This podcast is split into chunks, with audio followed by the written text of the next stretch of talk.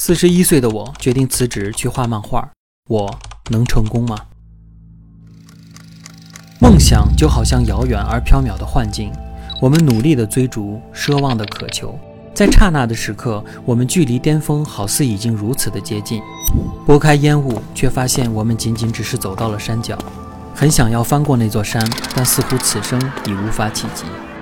浑浑噩噩已是半生，再攀高峰，一切。都还来得及吗？这就是一位曾经二十年社畜人的内心呐喊。今天我们就来聊一聊他的故事。国王排名的漫画原作者十日草铺。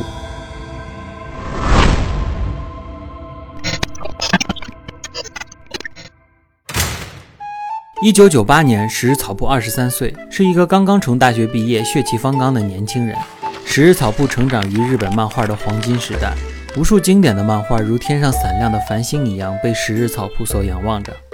也许从那个时候开始，十日草铺就默默地发誓，将来也要成为一个被读者所敬仰的著名漫画家，也创造出属于自己的梦幻世界。怀着一颗虔诚的心，十日草铺开始了漫画的自学。他在各种中古书店里寻找绘画学习资料，同时大量的学习前辈们的漫画技法。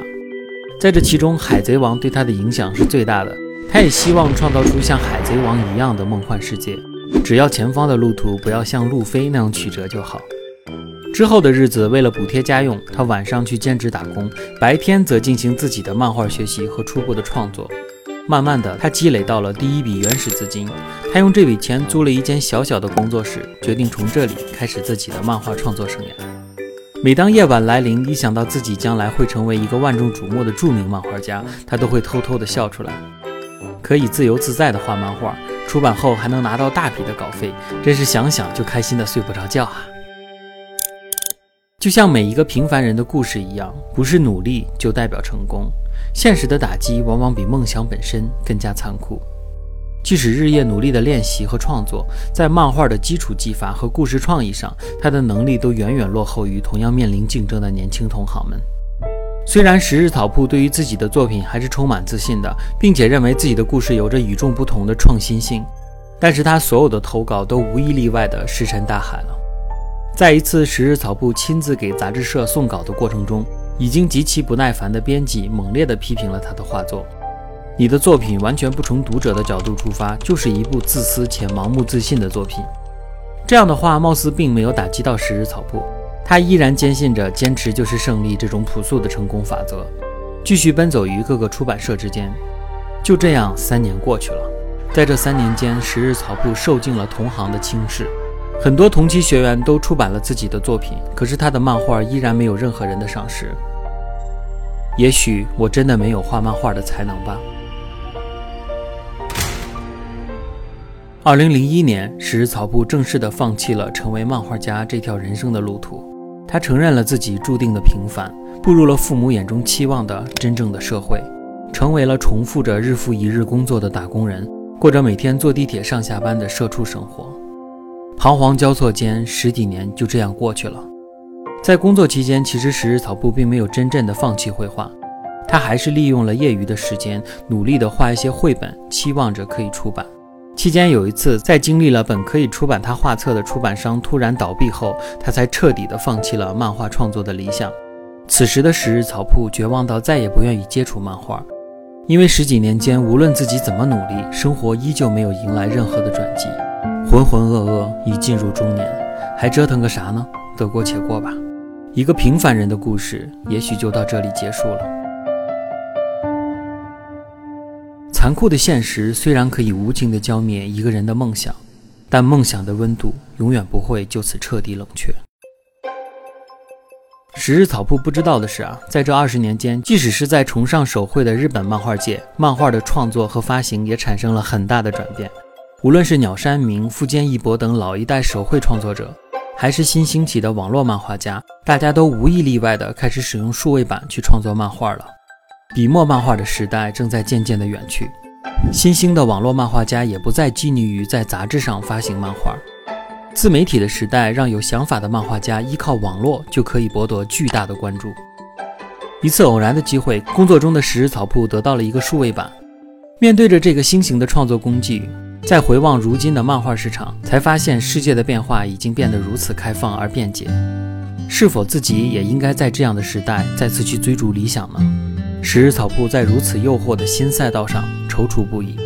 因为回望此时十日草铺的生活，工作稳定，收入合理，父母满意，甚至有了很多年都没有奢望过的升职加薪的可能。如果想要再次创作漫画，就意味着要放下现在的一切。难道真的就没有可能了吗？其实我一直知道，我可以。二零一六年，内心纠结多日的选择终于迎来了揭晓答案的那一刻。四十一岁的他决定辞职在家全职创作漫画，并且给自己一年的时间去尝试。如果到时候自己的漫画仍然没有什么反响的话，就真正的放弃这个梦想，专心工作，直至退休。十日草铺于二零一七年五月正式开始在网络上更新漫画。经过简单的构思，大致的画出了波吉还有卡克的形象，还有这个。充满童话感的故事《国王排名》。起初，他只是想以绘本的形式讲好故事，因此无论是画风还是分镜，都是看起来充满温馨，没有任何的台词，仅用简单的画面来讲的故事。在漫画更新的过程中啊，经过反复的斟酌，十日草铺发现自己充满童心的故事和风格才是最适合自己的方向。这种只属于十日草铺的个性画风，也恰恰切中了当下很多年轻人面临社恐的心态。因此，即便是主人公不能说话，读者也能从他的行动中明白其中的深意，这就极大的提高了这部漫画的可读性和趣味性。国王排名开始渐渐的得到了很多读者的喜爱。这部漫画在网络上连载一年半之后啊，漫画的阅读量就突破了百万。而在二零一八年的某一天，四十三岁的十日草铺如往常一样起床查看邮件，他发现自己的邮箱多出了多达四百多封的邮件。那一瞬间，他一度以为自己的邮箱是被黑了，直到了解到真正的情况是他的漫画在当日的阅读量竟然突破了一千五百万，这让一直期待着成功的十日草铺流下了久违的泪水，因为在这一刻，坚持了半生的他，终究还是迎来了自己梦想达成的那一刻。